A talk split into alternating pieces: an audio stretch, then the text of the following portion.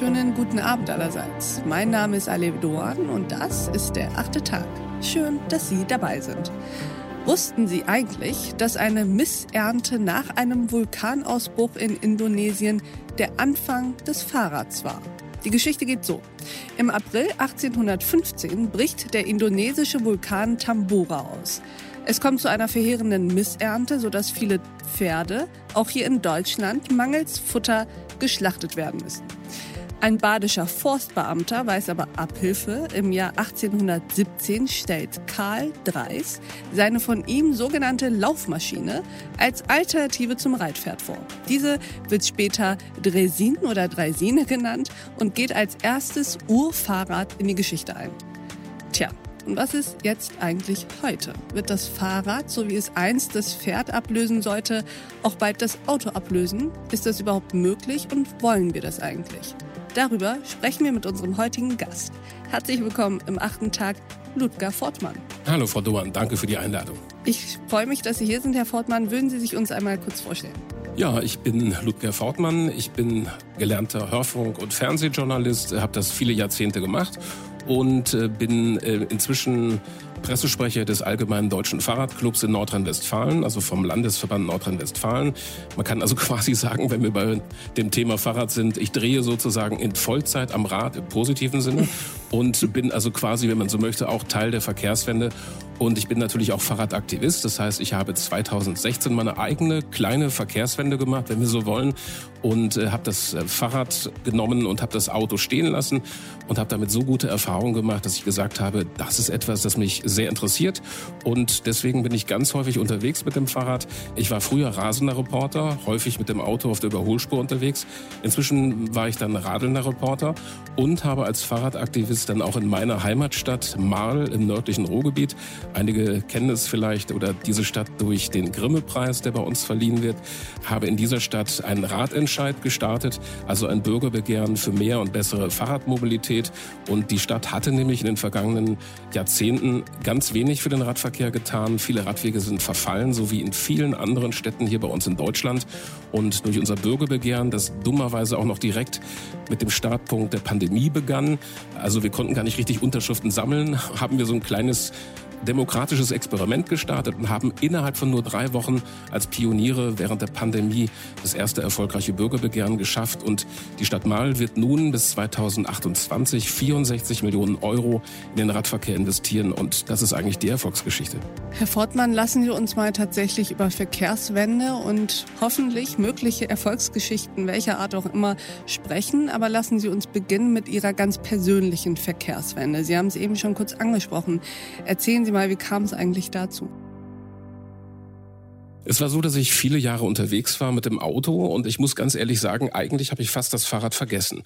Das heißt, fast 20 Jahre saß ich gar nicht mehr auf dem guten alten Drahtesel, wie wir häufig sagen, und bin äh, die 30 Kilometer, die ich zwischen meinem Wohnort im nördlichen Ruhrgebiet habe und der Stadt Essen, wo ich in einer großen Fernseh- und Hörfunkredaktion gearbeitet habe, mit dem Auto gefahren.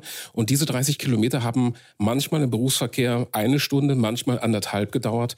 Und irgendwann habe ich dann gesagt, willst du das ständig tun? Ich hatte vor mir, wenn ich so durch die Windschutzscheibe blickte, eigentlich bis zum Horizont, wenn man so möchte, eine Perlenkette aus roten Bremslichtern. Vor mir war Stahl, also die Stoßstangen links waren Stoßstangen, rechts waren Stoßstangen hinter mir. Ich konnte weder vor noch zurück. Und da habe ich mir irgendwann die Frage gestellt, willst du das ständig so weitermachen? Das wollte ich nicht und habe mir überlegt, wie kannst du was ändern? Und dann habe ich mir überlegt, ich starte einfach am nächsten Tag, hol mir ein Pedelec, also sprich ein E-Bike. Mit dem Fahrrad habe ich mir das damals noch nicht zugetraut und bin dann ab dem nächsten Tag vier Wochen lang bei Wind und Wetter gefahren. Das war gerade nicht die beste Jahreszeit zum Fahrradfahren, aber das war so toll. Und ich habe nur eine Stunde gebraucht. Das heißt, ich bin mindestens genauso schnell gewesen wie mit einem Auto. Und das war eigentlich der Auslöser für meine kleine Verkehrswende. Wenn Sie das so gegenüberstellen, dann klingt das ja wirklich nach einem krassen Kontrast. So wie Sie eben sagten, die Lichterkette der roten Bremslichter vorne, hinten, links und rechts überall Stahl. Da bekommt man vom Zuhören schon Beklemmungen. Und dann das befreiende Fahrradfahren. Wie schnell ging das, dass Sie sich auch wirklich befreit gefühlt haben? Die ersten Tage stelle ich mir erstmal auch anstrengend vor. Ja, das war es ganz bestimmt. Denn ich bin keine Sportskanone gewesen, auch heute noch nicht, muss man auch nicht sein. Ich habe einfach meiner Frau und meinen beiden Töchtern gesagt am nächsten Tag, bitte setzt mich in Bochum ab, also in der Nachbarstadt mitten im Ruhrgebiet, 35 Kilometer entfernt von einem Laden, der E-Bikes und Pedelecs verleiht. Ich hatte damals überhaupt gar keine Vorstellung, was eigentlich der Unterschied zwischen einem Pedelec und einem E-Bike oder einem Speed Pedelec ist und habe mich dort absetzen lassen. Und als sie das dann taten, sagten sie, bist du sicher, willst du das wirklich machen? Und ich sagte, ja, ich will das auf jeden Fall machen und habe mich dann in der Tat so ein bisschen ausgesetzt gefühlt und bin dann losgefahren. Und das Witzige war, ich bin dann über die sogenannte Erzbahntrasse, das ist eine ehemalige Bahnlinie, wo früher die Zechen Kohlenwagen fuhren Station zwischen den Zechen hier im Ruhrgebiet, die inzwischen zu einem ganz tollen Radweg gemacht wurde. Diesen Weg kannte ich aber bis dahin nicht. Bin über diese Strecke gefahren und als ich auf dem Display von dem Navi plötzlich las, 9870 Meter nur geradeaus, dann dachte ich, das kann doch wohl nicht wahr sein. Für mich war es so eine Art positiver Kulturschock und das Wetter war so toll. Es war einer der schönen letzten warmen goldenen Oktobertage und ich bin einfach losgefahren und dieses Gefühl, verdorren, war für mich eigentlich wie diese Erinnerung an meine Kindheit, als ich vier, fünf Jahre alt war und das Fahrradfahren gelernt habe. Ich habe mich so frei gefühlt und ich bin schon nach wenigen Metern an der Autobahn 40. Wer das Ruhrgebiet kennt, kennt diese Autobahn, der sogenannte Ruhrschnellweg, wo man aber im Grunde wirklich nur steht die ganze Zeit. Nicht sehr schnell äh, und, ist, nee. Ja, und ich kam mit dem Fahrrad über diese Brücke oben, diese Fahrradbrücke auf diesem Weg und unter mir standen die Autos im Stau. Da hätte ich sonst auch gestanden und ich konnte stehen bleiben. Ich konnte weiterfahren. Ich hätte umdrehen können. Ich war plötzlich frei. Das war mein Gefühl und das war wirklich etwas, was mich so beflügelt hat und von da an ging es richtig los. Das kann ich gut nachvollziehen und ich glaube zu verstehen, wie Sie sich gefühlt haben und was Sie damit meinen. Lassen Sie uns mal von Ihren persönlichen Gefühlen sozusagen eine Ebene weiter drüber schauen und gucken, was so gesamtgesellschaftlich auch politisch in Sachen Mobilitätswende passiert. Darf ich Ihnen sagen, was zum Thema Mobilitätswende im Sondierungspapier der wahrscheinlichen künftigen Koalitionsparteien steht? Bin ich gespannt. Ja, es ist nämlich nicht viel. Da steht, im Rahmen klimafreundlicher Mobilität werden wir die Entwicklung intelligenter Systemlösungen für den Individualverkehr und den ÖPNV unterstützen. Nun ist ja das Fahrradfahren eine Form des Individualverkehrs. Was wären denn solche intelligenten Systemlösungen, bei denen SPD, Grüne und FDP Sie zum Beispiel unterstützen könnten? Also zunächst mal muss ich ganz ehrlich sagen, ich bin ja nicht der Einzige. Ne? Wenn wir uns angucken, dass es rund 45 Millionen Autos, also Pkw in Deutschland gibt und wenn wir uns ansehen, dass fast jeder Bundesbürger, jede Bundesbürgerin ein Fahrrad hat, also äh, fast 80 Millionen Fahrräder gibt es in Deutschland. Das ist wirklich eine große Zahl von Menschen und die nicht nur hin und wieder eine lustige Fahrradtour am Wochenende machen, sondern die wirklich im Alltag zum Teil auch damit unterwegs sind. Die wünschen sich halt von den Koalitionsgesprächen, dass hier was passiert. Wenn das Wort Fahrrad noch nicht mal namentlich darin auftaucht, ist das sehr traurig. Tut's nicht? Ja, und deswegen dürften wir alle wirklich wissen, dass das wirklich nötig ist. Denn vorhin haben Sie gesagt, dass vor mehr als 200 Jahren wirklich das Fahrrad erfunden wurde wenn wir uns wirklich überlegen, dass alle jetzt auch in diesen politischen Papieren von intelligenten Verkehrssystemen sprechen, wenn sie von möglicherweise Flugtaxis sprechen, von selbstfahrenden Autos, von künstlicher Intelligenz. Wir sollten vielleicht ein bisschen mehr auch über die natürliche Intelligenz äh, sprechen. Nämlich gucken uns die Kinder an, was möchten die? Die wollen zu Fuß unterwegs sein, die wollen mit dem Fahrrad unterwegs sein. Und das ist eigentlich das, was ich mir wünsche. Denn das Fahrrad ist ja wirklich im urbanen Raum, also sprich in der Stadt, immer noch meistens das schnellste Verkehrsmittel, leider nicht das sicherste. Und deswegen muss daran was getan werden. Das heißt, es braucht aus Ihrer Sicht gar nicht irgendwelche ausgeklügelten Systemlösungen, die natürlich smart sind, so wie alles heutzutage smart sein muss, sondern es braucht in allererster Linie bessere und mehr Fahrradwege. Verstehe ich Sie richtig? Also das wäre sicherlich die schnellste und die einfachste Möglichkeit, die Städte zu entlasten und natürlich auch die Autofahrenden zu entlasten. Denn ganz ehrlich, ohne Autos geht es nicht, soll es ja auch nicht. Niemand will Autos verbieten, vor allem auch Menschen, die körperlich eingeschränkt sind und die auch ohne Auto gar nicht klarkommen oder die weite Strecken fahren müssen oder die beruflich darauf angewiesen sind.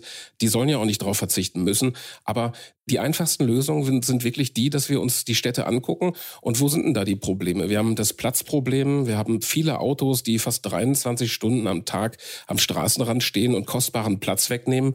Das Blech steht dann da und dieser Platz fehlt uns natürlich zum Beispiel für zu Fuß gehende, für Eltern, die mit einem Kinderwagen unterwegs sind. Wer sich mit einem Doppelkinderwagen, also einem Zwillingskinderwagen schon mal und die Mühe gemacht hat, wird wirklich die, diese Sache verstehen.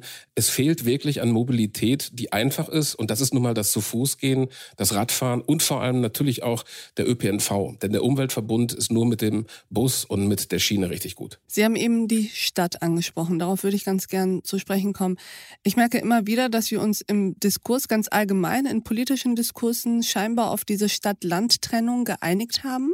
Teilweise zu Recht, weil natürlich die spezifischen Lebensbedingungen auf dem Land und die in der Stadt sich schon voneinander unterscheiden. Und so scheint es ja auch beim Thema Fahrrad zu sein als ob das Fahrrad in allererster Linie ein Thema für die Städte und ihre Bewohner ist und definitiv keins für die ländlichen Räume, denn da fährt man ja immer Auto und man will auch gar nichts anderes fahren. Inwiefern stimmt eigentlich diese Stadt-Land-Trennung beim Thema Fahrrad und inwiefern stimmt es vielleicht auch nicht? Mhm, das ist ein super Thema, das Sie gerade ansprechen, Frau Doan. Denn Fakt ist wirklich, auch auf dem Land fahren viele Menschen mit dem Fahrrad. Das Problem ist nur, die Sicherheit und der Komfort ist einfach schlecht.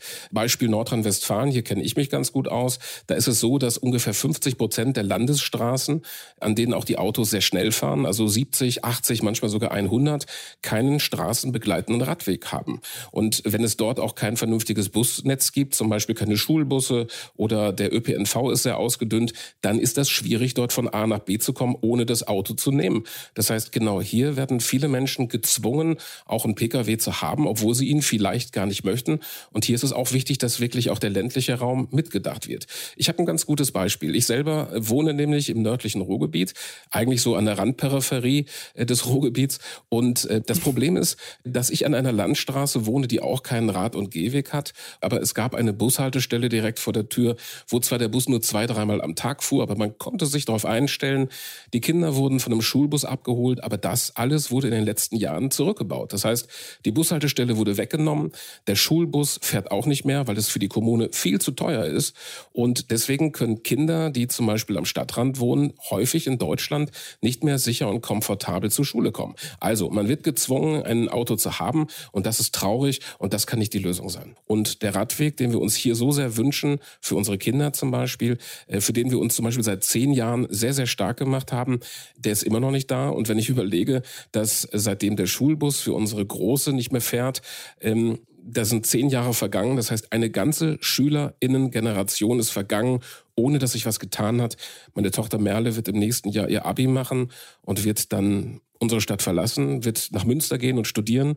Und das ist eine Fahrradstadt, da kann sie auf jeden Fall sicher Fahrrad fahren. Aber das ist traurig und daran müssen wir alle zusammen was ändern. Ich meine, die Autofahrer wollen das so ja auch nicht. Ich kenne sehr viele Autofahrer, die zum Beispiel in städtischen Bereichen sich gar nicht mehr trauen, Auto zu fahren, weil sie sagen, es ist so unübersichtlich. Ja. Und ich komme nicht damit klar, wie die Fahrradwege sozusagen strukturiert sind. Und ich traue mich gar nicht, rechts abzubiegen, weil die Verkehrsinfrastruktur, die ich vorfinde, mir das Gefühl gibt, dass ich andere gefährde. Und das kann es ja nun auch nicht sein.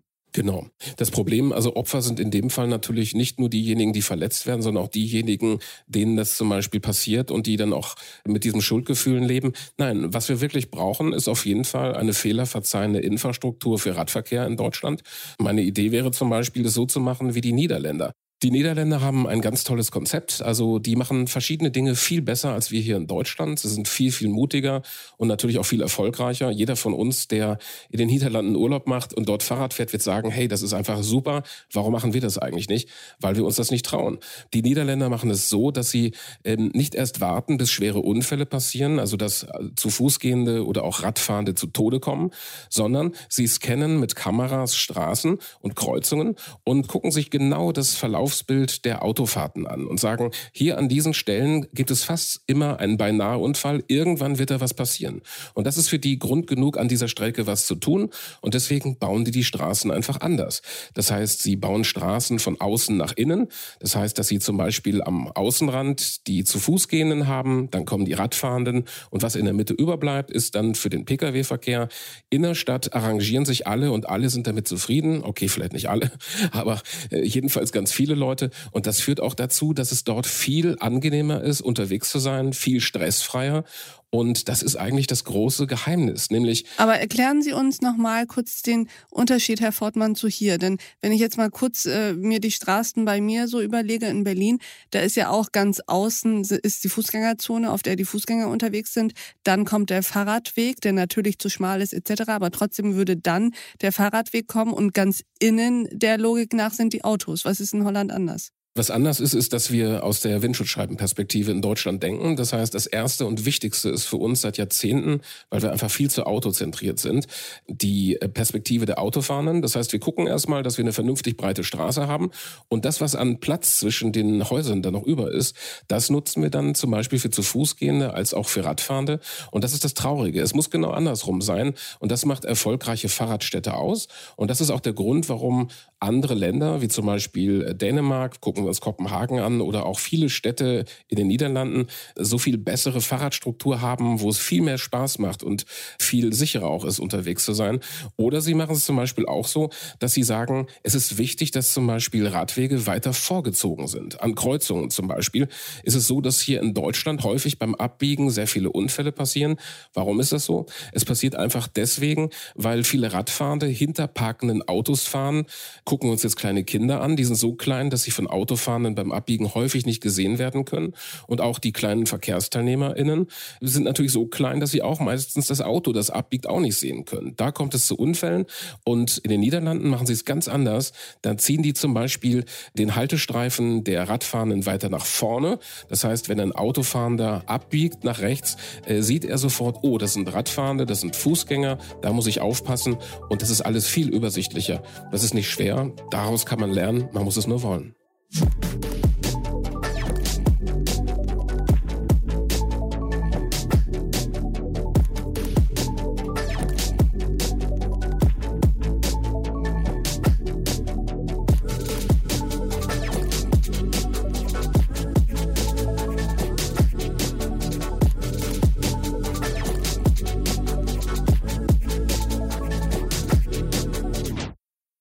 Beobachten Sie eigentlich vor diesem Hintergrund die Polarisierung, die sich ja auch zum Teil zwischen Auto- und Radfahrern abspielt? Also Autofahrer, die die Luft verpesten und viel zu viel Platz im Straßenverkehr einnehmen auf der anderen Seite und ich sag mal umsichtige, klimabewusste Fahrradfahrer auf der hm. anderen Seite. Wie hilfreich ist eigentlich eine solche, ich würde sagen, polemische Gegenüberstellung?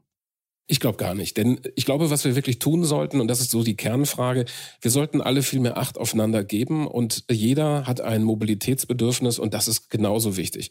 Also ich bin ein ganz klarer Vertreter von einer Diskussion, dass alle Mobilitätsbedürfnisse wirklich auf den Tisch gehören, an den runden Tisch am besten sogar und dass wir gemeinsam reden. Denn auch wenn Radfahrende weniger ähm, Platz verbrauchen, kaum Schadstoffe ausstoßen, nicht so laut sind, sind sie nicht die besseren Menschen, sondern es gibt genauso Rüpel auf zwei Rädern, wie es die ähm, im Auto gibt oder auch zu Fuß oder auf dem Skateboard meinetwegen oder auf dem Surfbrett. Der fahrbare Untersatz hat doch gar nichts zu tun mit dem Sozialverhalten. Das heißt, wir müssen alle mehr aufeinander achten. Wir müssen natürlich alle uns auch an die Verkehrsregeln halten. Davon nehme ich niemanden aus. Und das ist, glaube ich, das Wichtige. Insofern Polemik hilft hier überhaupt nicht weiter. Wir müssen uns gegenseitig achten und zuhören. Das klingt in der Tat sehr harmonisch und als ob auch ein bisschen alles gar nicht so schlimm ist und alles auch einigermaßen so bleiben kann, wie es ist. De facto muss doch aber am Ende dieser Diskussion aus Ihrer Sicht sicherlich stehen, dass es weniger Autos in den Städten gibt. Ja, natürlich, da haben Sie recht, verdoren. Das ist wirklich der Kernpunkt, denn wenn die Politik zu feige ist und nicht bereit ist zu sagen, dass zu viele Autos in den Städten sind, dann führen sie die Diskussion nicht ehrlich. Das heißt, wie sollen wir den Radverkehr massiv fördern, äh, wenn der Platz wirklich fehlt, weil er durch parkendes Blech blockiert ist? Das, was in den vergangenen Jahrzehnten passiert ist, ist eine schlechte Verkehrspolitik.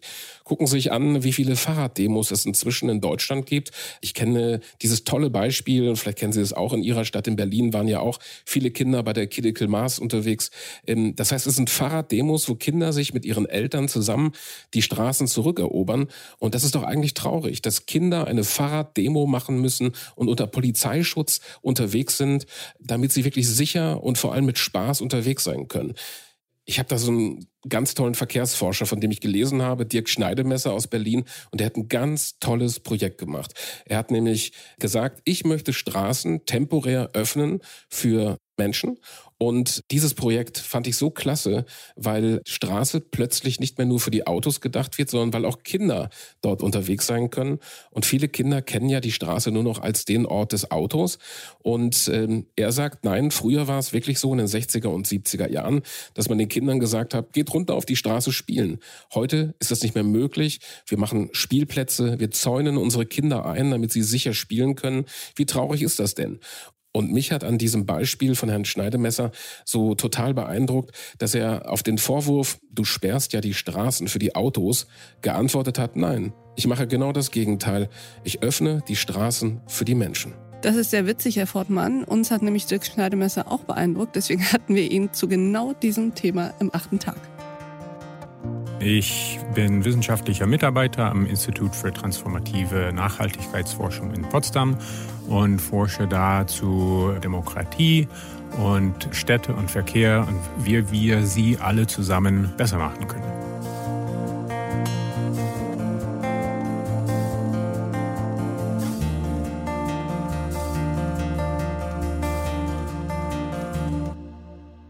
Vielleicht zu allerletzt die Frage nach Ihrer Utopie. Wie sehen Sie eigentlich die Straßen in der Zukunft? Sind dann die Autos einfach nur weniger? Verschwinden sie vielleicht ins Unterirdische, also in Tunnelnetze und oben wird nur noch ganz glücklich gelaufen und Rad gefahren? Ja, ich glaube, es wird sich auf jeden Fall viel noch verändern. ähm, man sieht ja momentan, wie viele Radentscheide es gibt. Es gibt in Deutschland 50 Bürgerbegehren für mehr und besseren Radverkehr. Das heißt, die Leute sind einfach nicht mehr zufrieden, wie es läuft. Sie wollen mehr Fahrrad fahren.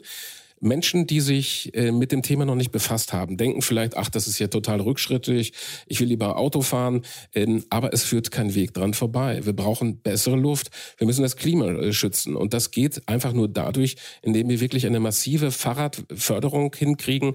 Und das muss die Politik wirklich tun. Ansonsten werden wir es wirklich nicht schaffen. Und ich finde es immer so schade, dass wir über so viele tolle und teure Projekte nachdenken, aber das Einfache, was wirklich vor der Tür ist, was den Menschen äh, vor Ort helfen würde, nämlich den Radverkehr sicherer zu machen, eine einladende Fahrradstruktur zu schaffen, wo man einfach sagt, hey, ich fahre heute mit dem Fahrrad, das Wetter ist gut und nutze die kurzen Wege, statt mit dem Auto zu fahren, mit dem Fahrrad, weil ich etwas vielleicht auch für die Umwelt tun möchte, vielleicht was für die Gesundheit tun möchte, dann ist das doch eine tolle Sache, denn immer mehr Unternehmen äh, erkennen auch, dass es für ihre Mitarbeitenden total wichtig ist, dass sie sich mehr bewegen, dass sie vielleicht auch einen Ausgleich bekommen. Die sitzen ja ohnehin alle viel zu lange schon vor dem Computer. Und Bewegung im Alltag macht einfach Spaß. Und wenn ich wirklich die freie Auswahl habe und sage, genauso wie ich morgens in den Kleiderschrank gucke und äh, sage, ziehst du auch die schwarze Jeans an oder doch den Anzug, kann ich mir vielleicht auch, wenn ich morgens aus dem Haus gehe, auch überlegen, nimmst du heute das Fahrrad, das Lastenrad oder vielleicht doch das Auto? Das wäre doch toll. Das wäre doch eine Entscheidung, die ist doch viel unkomplizierter und vielleicht nicht mehr so verbissen macht in Zukunft. Ich habe das Gefühl, Herr Fortmann, dass wir uns mit diesem Thema noch länger beschäftigen werden. Und ich freue mich, dass wir es heute schon mal mit Ihnen getan haben. Vielen Dank, dass Sie bei uns im achten Tag waren. Danke, Frau Doan. Danke für die Einladung. Es hat echt Spaß gemacht. Mir auch. Und ich danke auch Ihnen, liebe Hörerinnen und Hörer, fürs Mithören und Mitdenken. Und ich würde mich freuen, wenn wir uns im nächsten achten Tag wieder begegnen. Bis dahin, auf sehr, sehr bald. Ihre Alev Doan. Manchmal ist das Leben ganz schön leicht. Zwei Räder, ein Lenker und das reicht, wenn ich mit meinem Fahrrad fahre. Dann ist die Welt ganz einfach. Die Autos stehen im Stau, ich fahr vorbei. Alle Ampeln grün, die Bahn ist frei, wenn ich mit meinem Fahrrad fahr. Mitten durch die Stadt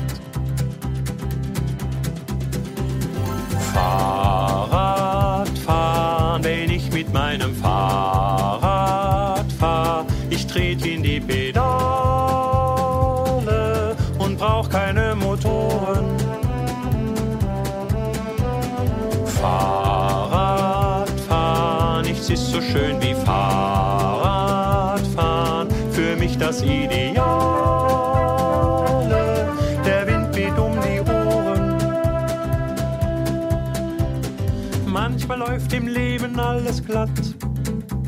Vorausgesetzt, dass man ein Fahrrad hat, dann fliegen die Gedanken.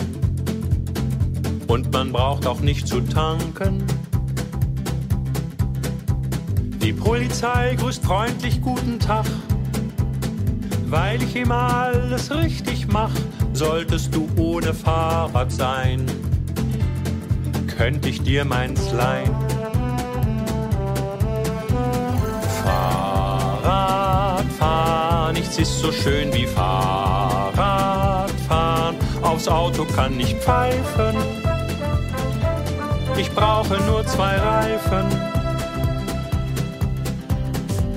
Und wenn es dann mal regnet, setz ich ne Mütze auf. Und wenn es noch mal regnet, nehme ich den Regen gern in Kauf. Besser so, als wenn ich lauf.